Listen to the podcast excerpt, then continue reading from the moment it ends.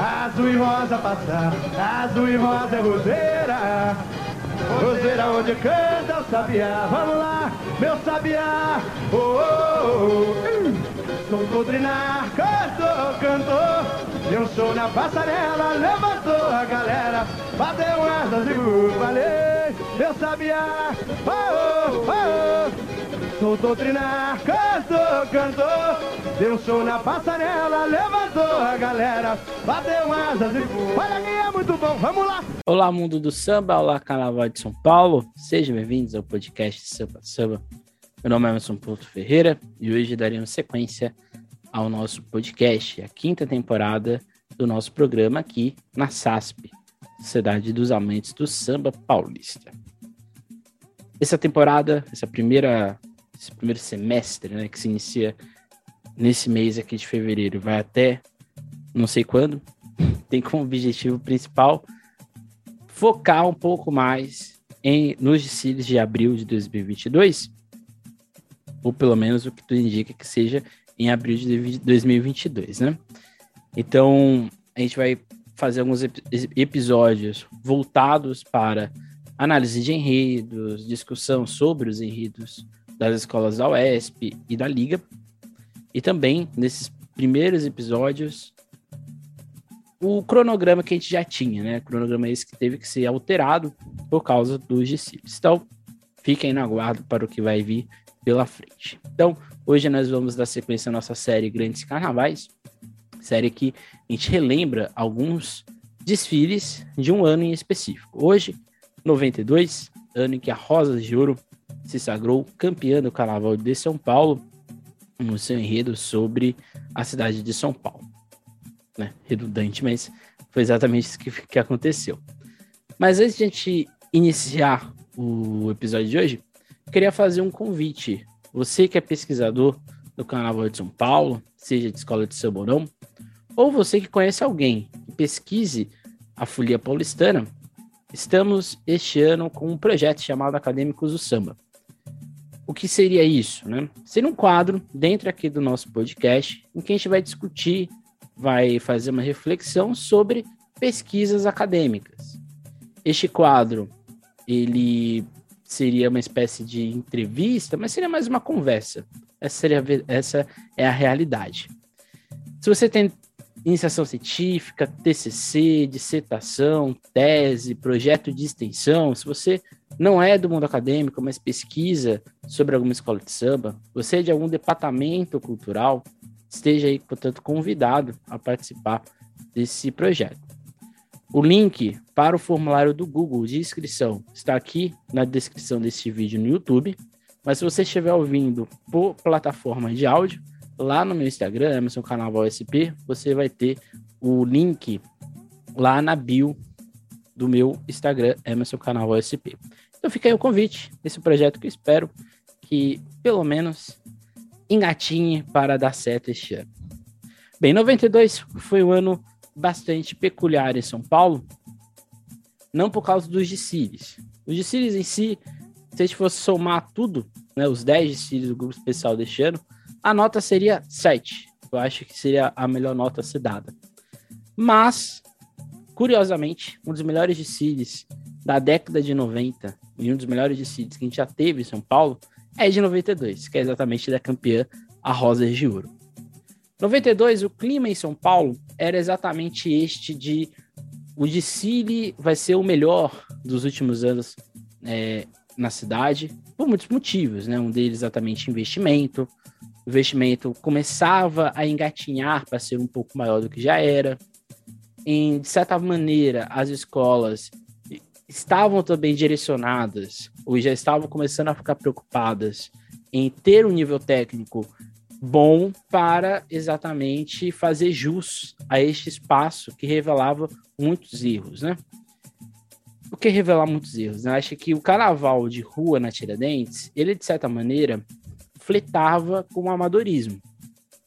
Quando as escolas são direcionadas para o AMB, isso começa a ser revisto cada uma das agremiações, cada uma com seu poder de investimento, diga-se de passagem, vai ter que recalcular a rota, vamos dizer assim, e buscar mecanismos para permanecer no grupo especial e também de conquistar títulos, atrair outros investimentos e assim sucessivamente, né? Era lucrativo a partir dos anos 90 estar dentro de uma escola de samba. E mas ser lucrativo passava por ter boas colocações, algo que ainda existe até hoje, né? Esse discurso do que o Carnaval de São Paulo sempre vai ser melhor ano a ano, esse discurso de progressão, né, de, como se fosse algo até mesmo positivista, né, a gente está sempre em progresso, essa lógica sempre acompanha. Até hoje a gente tem, né, o slogan da liga, por exemplo, era uma maior carnaval do Brasil. Mas isso não quer dizer que 92, por exemplo, acho que é o melhor exemplo. É um, é um bom exemplo. Não quer dizer que esse carnaval com maiores investimentos seja melhor, por exemplo, que o carnaval de 91. De certa maneira, 92 até que foi. Mas, por exemplo, com o carnaval de 89, com o carnaval de 82, por exemplo, 92 estava longe de acontecer. Traçando aqui 10 anos, né? 82 de Sirius e 92, né? 10 anos, um, pouca coisa se alterou. Então, ou seja, o Carnaval de São Paulo estava no ambiente novo, que era o Sambódromo, no segundo ano. Sambódromo esse que não existia. E, de certa forma, o Carnaval ainda era, estava engatinhando novamente, para tentar ser uma força dentro da cidade. Ser força dentro da cidade do estado, né? Já que o Carnaval de Santos, nos anos 90, competia com o Carnaval da capital e uma coisa que Santos tinha nessa época que São Paulo não tinha, Santos era uma cidade, Santos era, de certa forma, e ainda é uma cidade turística. Então, assim, é, se a gente for analisar, Santos sempre utilizou os seus desfiles de escola de samba para passar essa sensação de uma cidade, vamos dizer assim, carnavalizada, uma cidade que pulsa, uma cidade turística. Coisa que São Paulo só vai de fato fazer nesse século, no né, século 21, mais precisamente ali depois de 2008, 2009, e que hoje é uma realidade. E tudo isso passava pelo investimento, né? A prefeitura investiu muito para que esse desfile acontecesse. Gente pega aqui essa matéria do estado de São Paulo, da Marisa Folgato, o custo dos desfiles no total foram de 2 bilhões de cruzeiros. Pode ser pouco, mas para a época era muito. Além disso, né, os ingressos custavam entre 6 mil e 20 mil cruzeiros, e no total o esperado era ter 290 milhões. A, o, a capacidade de público é, nessa época era de 20 mil pessoas. Hoje São Paulo tem 30 mil pessoas, então, seja, 9 mil a menos. Foram investidos 2 bilhões, sendo que desses 2 bilhões, 1,4 bilhão, né, 1,4 bilhões, foi exatamente para a infraestrutura do evento. Então, ou seja, o Sambódromo tinha como compromisso é, baratear e, vamos dizer assim, fazer com que o investimento da prefeitura fosse direcionado somente para os DCs. Mas com todo o problema que aconteceu no Sambódromo para ele de fato sair do papel e a, vamos dizer assim, a lentidão para que as coisas andassem fez com que a obra que já era cara ficasse mais cara ainda, né? Aumentou em 7 em 5 milhões de dólares, por exemplo, o, o orçamento total do Sambódromo. Então, ou seja, o discurso era de que São Paulo iria mudar, né? O Carnaval de São Paulo ia começar novos patamares. O discurso econômico também era esse.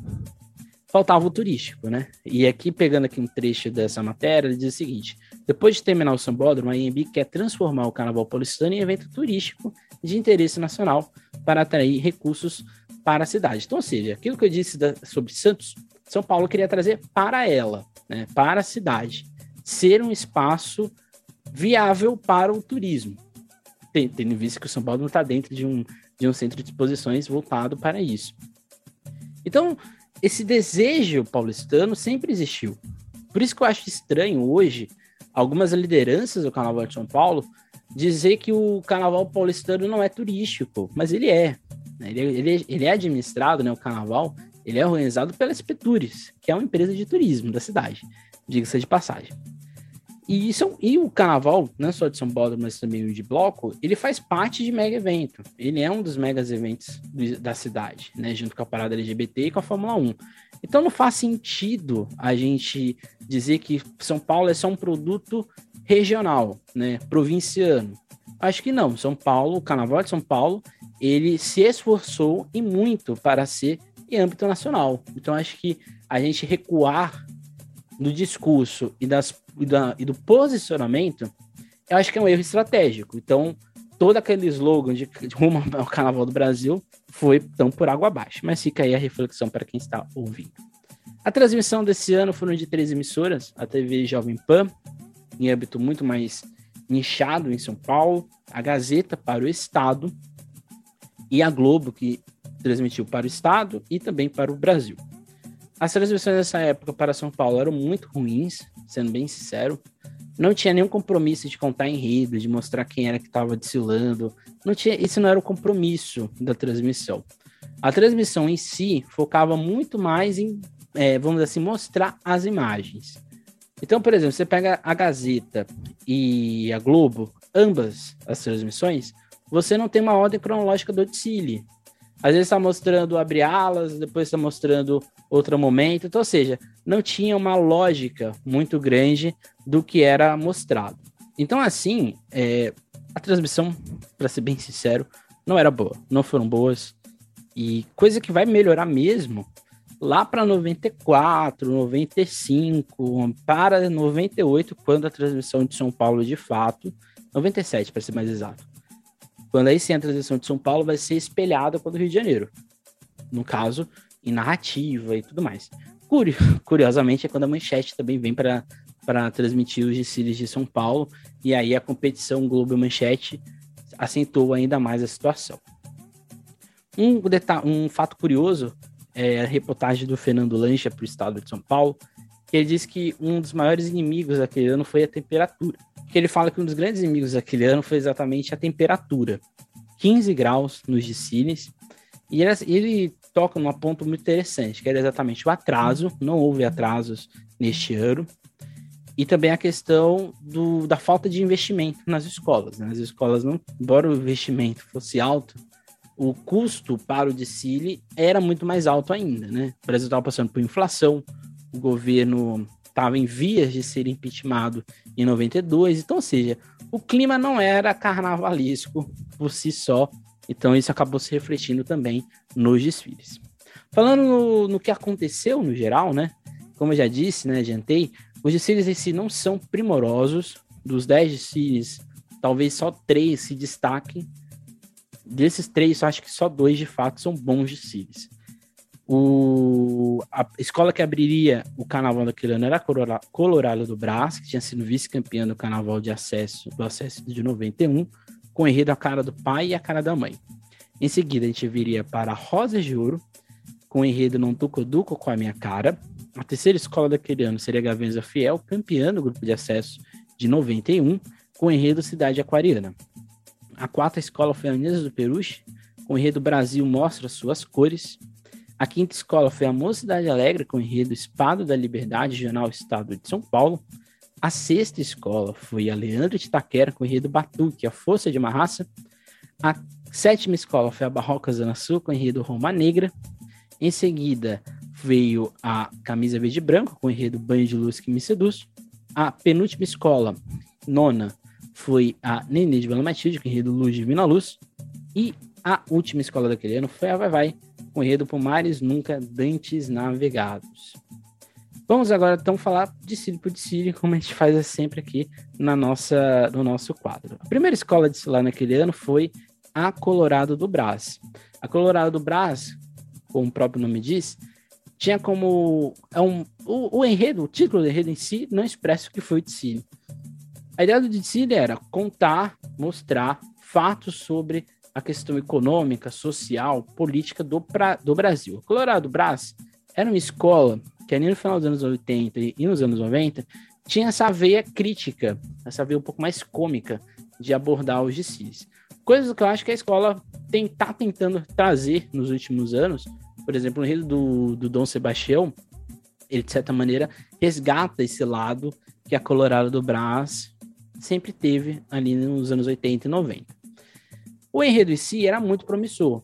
Na sua primeira parte, contaria as desigualdades, todos os, todas as questões que dificultavam o dia a dia do paulistano. E na segunda parte, as coisas que o paulistano criava para exatamente driblar todos esses problemas. O fato é que, por ser um enredo muito, vamos dizer assim, jocoso, ele, de certa forma, precisava de um visual.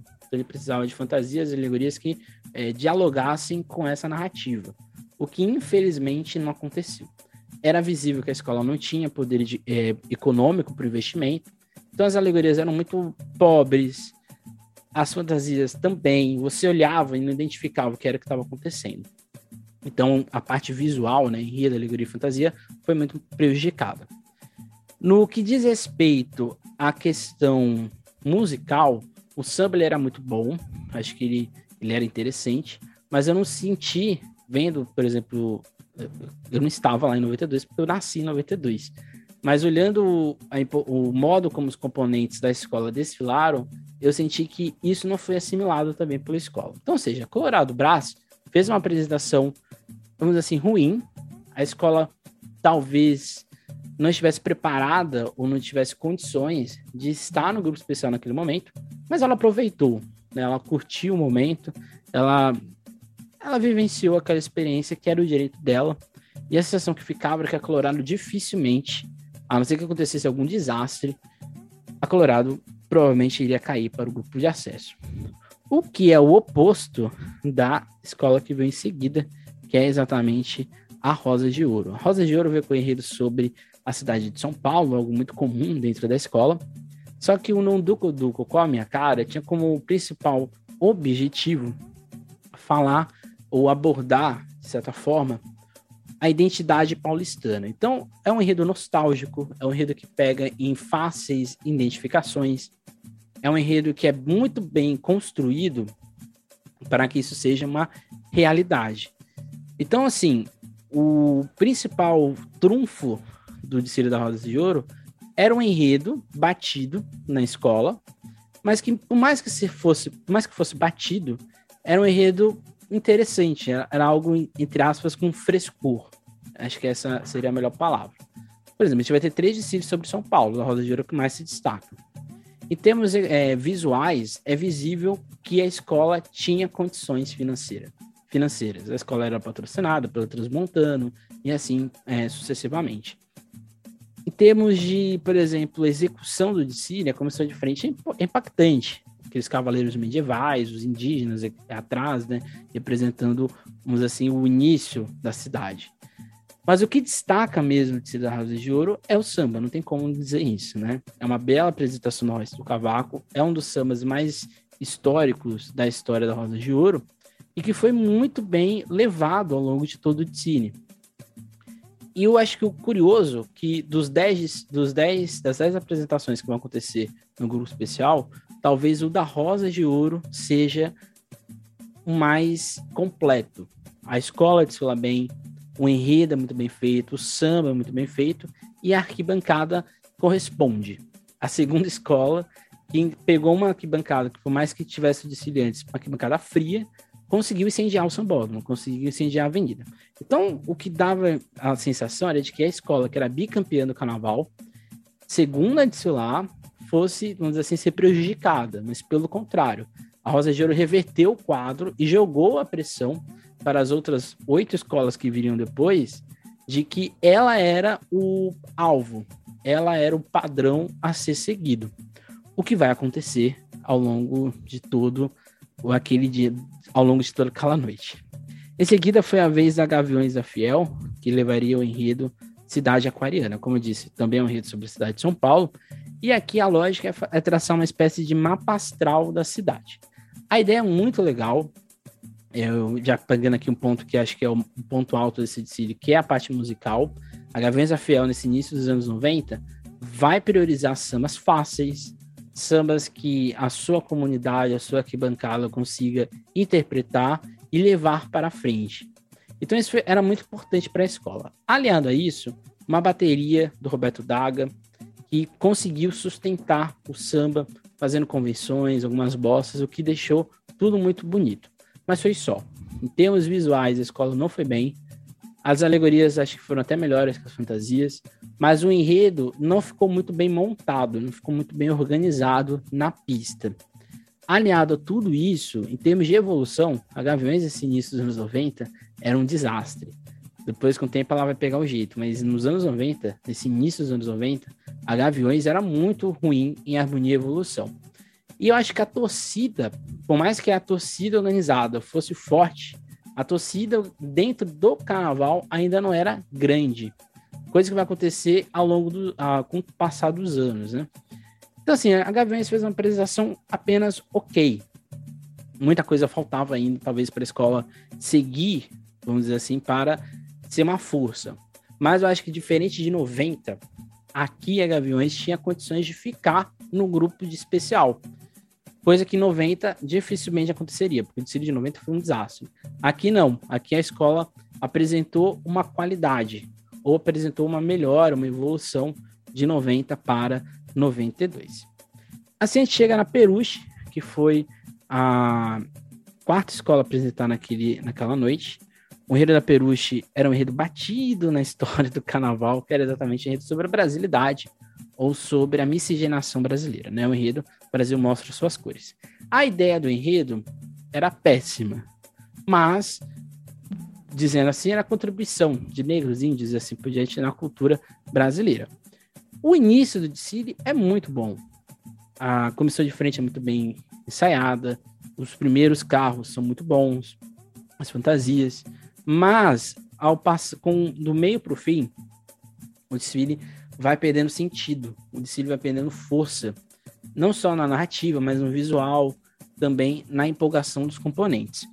Então, em termos de harmonia e evolução, a escola oscilou demais. Isso é muito ruim para o quesito.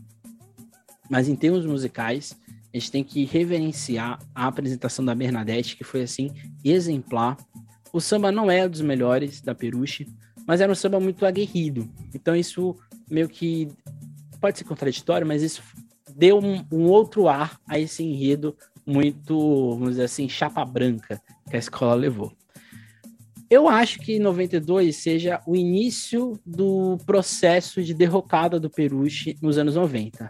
A Peruche tinha havido de belas apresentações no final dos anos 80 e início dos anos 90, na presidência do, do Guariglio, e ele sai de 91 para 92 e fica muito evidente que a escola perdeu força, perdeu aquele ar de grandiosidade que fez a Peruche ser vice-campeã em 89 e 90. Então, ou seja, a sensação que passava era que a Peruche não tinha condições de ganhar, mas não tinha nenhuma possibilidade de perder, de ser rebaixada.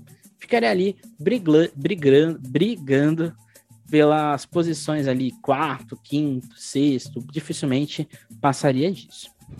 Assim a gente vai para a Mocidade Alegre, que eu acho que é um desfile dos 10 desfiles que vão ter aqui, é o desfile mais sonífero. A Mocidade nos anos 90 é uma escola que não consegue se encontrar. Né? A escola tinha sido campeã pela última vez nos anos 80, início dos anos 80, e passou um jejum gigantesco, né? Eram mais de 10 anos sem, sem título. E 92 era a possibilidade. O enredo seria sobre o estado de São Paulo, sobre a imprensa. O enredo em si, ele é ok, mas ele é muito ele é muito panfletário. Eu sinto isso olhando ele. A escola a sensação que passa é que a escola não quis contar, quis contar uma história, mas essa história ficou muito mal contada. Essa é a realidade. Mas em termos técnicos, evolução, harmonia e mocidade vai muito bem. Em termos de alegoria, são é um conjunto alegórico muito bom, muito condizente com a realidade daquela época. Fantasias a mesma coisa. Bateria muito bem, mas quando a gente pega o samba, a gente percebe que o enredo era equivocado. Porque o samba não é bom. O samba ele é arrastado, ele prejudicou mais do que ajudou. Então isso é muito ruim. Então a Cidade Alegre entrava ali em 92, né? E passa quase a década de 90 inteira, com uma sensação de que eh, as tentativas da escola voltar a ser o que era a mocidade lá do seu, da sua fundação, que deu as suas várias glórias, ainda faltava muita coisa para a mocidade voltar a ser aquela mocidade que a gente já conhecia. Em seguida veio a Leandro de Taquera, que acho que de todos os desfiles desse ano é o, é o desfile mais problemático, muita coisa acontece no desfile da Leandro de Taquera. A escola tem um problema com os componentes que não conseguem chegar a tempo nos ônibus, né, que saíam da quadra para a escola, para o sambódromo. E boa parte desses ônibus eram da bateria. Então a bateria ela entra incompleta na avenida, porque a escola demorou 10 minutos para entrar, prejudicou a evolução, prejudicou a harmonia, a escola teve que correr no final.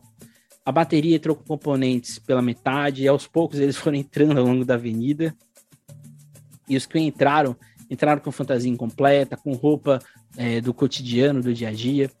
As fantasias, ao longo de todas as aulas, faltava ou chapéu, ou faltava costeiro, ou faltava alguma coisa. O que foi uma pena, porque quando a gente pega as alegorias da Leandro City são alegorias muito bonitas. Mas quando a gente pega as fantasias, elas eram boas, mas estavam incompletas. O samba era muito aguerrido, era a cara da Leandro de Taquera, samba com vários refrões, refrões de impacto, e uma apresentação do retorno da Eliana de Lima, que fez uma apresentação assim, né, sem, sem o que comentar, né? E a bateria do Mestre Lagrilo. O enredo era para contar a história ou a contribuição negra para a cultura brasileira e também ali um enredo que passava pelos orixás contando essa história. Era um enredo batido, era um enredo que tentava trazer uma outra realidade para Leandro, mas eu eu desconfio, eu não acho que tenha dado certo a lógica. A sensação que passa, passou, é que a Leandro não iria brigar pelo título, poderia correr riscos para ser rebaixada, mas o que ficava de impressão era que a escola tinha muito potencial para brigar pelo título, ou pelo menos para ficar ali nas primeiras colocações, que foi uma pena. A Leandro, no, quando ela surge para o especial em 89, mas até mesmo em 88, a escola faz uma, assim, ela revoluciona, ela, ela remodela a Zona Leste, que até então era só da Nenê de Vila Matilde, ou, ou só tinha a Nenê de Vila Matilde como a grande escola, e passa a ser também a escola em que a Leandro está vivendo, né? Que a Leandro está ali participando, atuando e assim por diante. Em seguida, a gente vai ter a apresentação da Marroca Zona Sul, com o enredo Roma Negra. A ideia do enredo era contar falar que Salvador era o Vaticano da religião negra no Brasil, ou seja, da religião afro. É outro enredo batido, assim como o da Leandro, mas as duas escolas, tanto a da Leandro quanto da Barroca, e até mesmo a Rosa de Ouro, são escolas que pegaram aspectos que são da identidade das escolas e transportaram isso para os seus enredos. O enredo da Barroca ele era feito pelo Edson Machado, um dos principais carnavalescos da história do carnaval paulistano, mas é um enredo que não foi muito bem contado ao longo da avenida. Né? O enredo teve problemas sérios para a gente fazer a leitura. Mas o samba não ajudou também. Né? A bateria também não ajudou. A evolução, a harmonia, ou seja, nada deu certo no estilo da barroca, o que era uma pena. Né? A barroca que nos anos 70, no final dos anos 70, mas principalmente nos anos 80, era uma escola muito, muito importante, né? Uma escola que tinha uma, um jeito de desfile promissor, mas que infelizmente não deu certo em 92. Em seguida, a gente vinha para o trio de ferro do Carnaval Paulistano, camisa verde e branco, Nenê e Vai Vai, as três maiores campeãs na época do Carnaval Paulistano, né? Nenê a maior campeã, depois a Vai Vai, depois a camisa, depois a camisa, depois o Vai Vai. E o enredo do, da camisa verde e branco era para falar da lua, né? Banho de luz que me seduz. O enredo, eu acho que é o melhor enredo do ano. É um enredo que sabe contar muito bem a história, a escola fica confortável com tudo que acontece. Mas quando a gente olha o enredo sendo desdobrado ao longo da avenida, a gente sente falta de alguma coisa. Alguma coisa faz falta ali, talvez a ligação. Falta liga para ele de fato ser desenvolvido em seu pleno estado. O samba ajuda muito nisso ou tenta ajudar a dar essa liga, porque o samba é um dos melhores sambas do ano. É um samba que tem a cara do camisa verde e branco. Aliado a tudo isso, a bateria também faz um desempenho muito bom.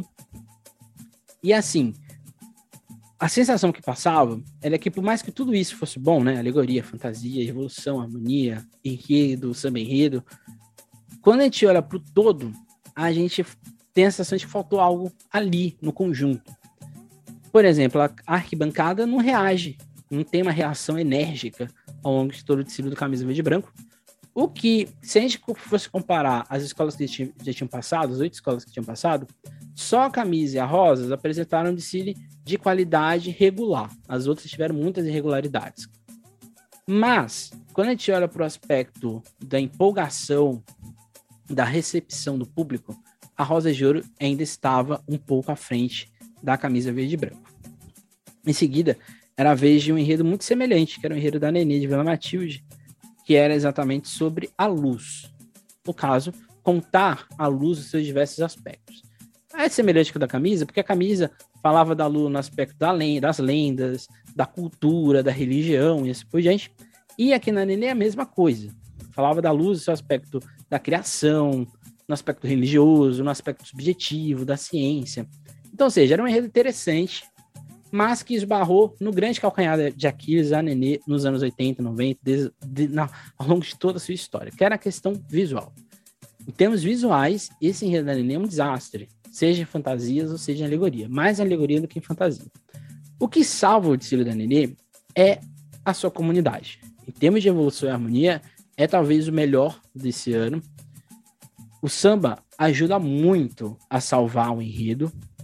A apresentação do Baby é muito boa, junto com a Harmono da Mangueira. Então, ou seja, tudo ali é, encaminhava para um desfile em que a Nenê, novamente, infelizmente, seria apenas coadjuvante. Ela não seria a protagonista, por exemplo, da apuração, ali, brigar nota, nota por nota. Talvez quando chegássemos nos quesitos visuais ou em outros quesitos que não necessariamente precisavam do componente, a escola poderia ter problemas, e foi o que aconteceu, como a gente vai ver daqui a pouco. E a última escola daquele ano foi a Vai Vai, a escola que levaria um enredo sobre a navegação por mares nunca antes navegados. A ideia do enredo era contar os, ou fazer uma, uma menção aos 500 anos de descobrimento da América pelo Cristóvão Colombo. Só que o, o eu, eu, eu separo esse destino em dois momentos, assim como da Peruche. Só que na Peruche o problema foi qualidade. A qualidade não conseguiu ser linear ao longo de todo o percurso. A Vai Vai não. A Vai Vai tinha alegorias bonitas, fantasias bonitas, um chão, né? O chão da Vai Vai, como a gente bem conhece. Mas quando a gente olha para o enredo, o enredo ele morre no meio do desfile. Porque ela fala da navegação, ela fala dos aspectos da navegação, como era a navegar naquele período, como a Europa chega na Ásia, na África, na América, as consequências disso tudo, mas depois a escola não tem mais enredo acho que faltou objetividade. A escola talvez queria a, abraçar mais do que poderia. E fez com que o Tsiri, no final, ficasse muito estranho. Ruim. Essa seria a melhor pa palavra. Para ajudar nisso tudo, ou para não ajudar muito, quando a gente olha para a questão do samba, o samba teve o, a bateria se destacando mais do que o samba, e a gente teve o intérprete, que era o Tobias, se, é, se destacando mais que o samba. Então, seja, tanto o Tobias quanto a bateria salvaram um samba que, para a história do Vai Vai, para a qualidade que a escola tem, não foi, não foi ou não era um dos melhores que a escola já apresentou. Então, assim, a gente chegava na apuração, que foi na sexta-feira, dia 6, com a sensação de que a Rosa de Ouro tinha tudo para ser campeã. As únicas escolas que poderiam atrapalhar a Rosa de Ouro era a camisa e a Vai Vai de fato. Só essas duas. E na apuração ficou visível que, de fato, o desfile da Rosa de Ouro foi o mais completo. Não é à toa vai tirar mais 10, mas são, ele é mais completo no conjunto, né? A escola consegue ser linear nessa distribuição de notas. Por exemplo, a Vai Vai vai ser totalmente é, canetada no quesito alegoria. E por uma justificativa, né? uma das alegorias da Vai pegou fogo um dia antes do desfile. Por mais que a escola conseguisse fazer com que a alegoria fosse refeita, quando a gente olha o final, né, o produto final daquilo tudo, a gente percebe que faltou acabamento. Então, ou seja, uma alegoria prejudicou muito a Vai Vai. E a Vai Vai perdeu o título por causa dessa alegoria. Assim, sendo bem realista, né? É o quesito que a Vai Vai pior quando a gente pega a apuração final, né, que são três pontos atrás da Roda de Ouro, foi aí que a Vai Vai perdeu. Não tem como não dizer. Quer dizer que a Vai Vai merecia o título mais que a Roda de Ouro? Eu acho que não. Eu acho que o campeonato para a Roda de Ouro era o mais merecido por termos de conjunto. Não é um desfile primoroso, né? Esteticamente bonito, não tem nada disso. O que faz esse samba do Cílio da, da Rosa ser superior aos outros nove é a interação dela com o público, mas o seu samba. Acho que a escola abraçou o samba e o samba foi o grande protagonista do Dicílio. Em segundo lugar, veio a Vai Vai com 291 pontos, empatado com a camisa verde e branco. O critério de desempate foi o quesito enredo. Então, com isso, a camisa ficou em terceiro. Interessante que esse ano não, não poderia ter empate. Então, o critério de desempate, só para deixar aqui é, falado, foi bateria. Em seguida, harmonia, evolução, enredo, samba-enredo, fantasias, mestre sala porta-bandeira, comissão de frente, alegoria e melodia. Então, ou seja, essa era a ordem de, de desempate e a ordem da leitura das notas foi o inverso, né? Começou em melodia e terminou em bateria. A quarta, a quarta colocação foi a Nenê de Vila Matilde, com 287 pontos. Mesma pontuação da Mocidade Alegre, que ficou em quinto lugar. A Mocidade Alegre perdeu para a Nenê no quesito enredo. Na sexta colocação, Unidos do Peruche, que também empatou com 287 pontos com as outras duas. Só que o desempate da Peruche veio no quesito harmonia. Logo em seguida, em sétimo lugar, Leandro, com 279 pontos. Em oitavo, a Gaveza Fiel, com 270. Em nona, a Barroca Zona Sul, com 264. E a Colorado do Brás, em décimo, com 255. Eu chamo atenção aqui para Leandro de Itaquera. Talvez se a Leandro de Itaquera não tivesse tido todos aqueles problemas, eu acho, acho não, tenho certeza que a, Leandro ficaria no máximo na quarta colocação. Eu acho que o Diciri tinha condições de ficar à frente da Nenê, da Mocidade e do Peruche. Mesmo com todos os problemas, a escola conseguiu ficar oito pontos atrás. Então, seja, foi muito bem, né? Seja, a administração ali foi o grande problema, o trânsito e os ônibus e assim sucessivamente. Bem, outra coisa interessante de ser frisada de, do ano de 92 é que não teve rebaixamento. Após a apuração, em tese, a Colorado do Brasil e a de Itaquera deveriam ser rebaixadas. Mas, dias após o desfile do grupo especial, é, teve uma conversa do fim do desfile apoteose. Desfile apoteose era uma espécie de desfile das, dos destaques, ou das campeãs, que não eram campeãs, do Carnaval de São Paulo. E qual era a ideia? A ideia era acabar com o desfile apoteose e promover dois dias de desfiles do grupo especial. Então, ou seja, eram 10 escolas, subiriam duas, Imperador de Piranga campeã no grupo de acesso e a Tucuruvi vice. E assim, portanto, dois, em 93, nós teríamos duas escolas de samba divididas em dois dias. A loucura era a organização dos dias, né? Um dia seria na, no sábado e o outro dia seria na terça. Então, seja, uma loucura. Por que essa divisão, né? Por causa da Globo. Né? A Globo iria transmitir os dois de Sirius. Só que para transmitir os dois de Sirius, São Paulo não poderia desfilar, por exemplo, nem domingo nem segunda, porque eram os dias de Sirius do Rio de Janeiro.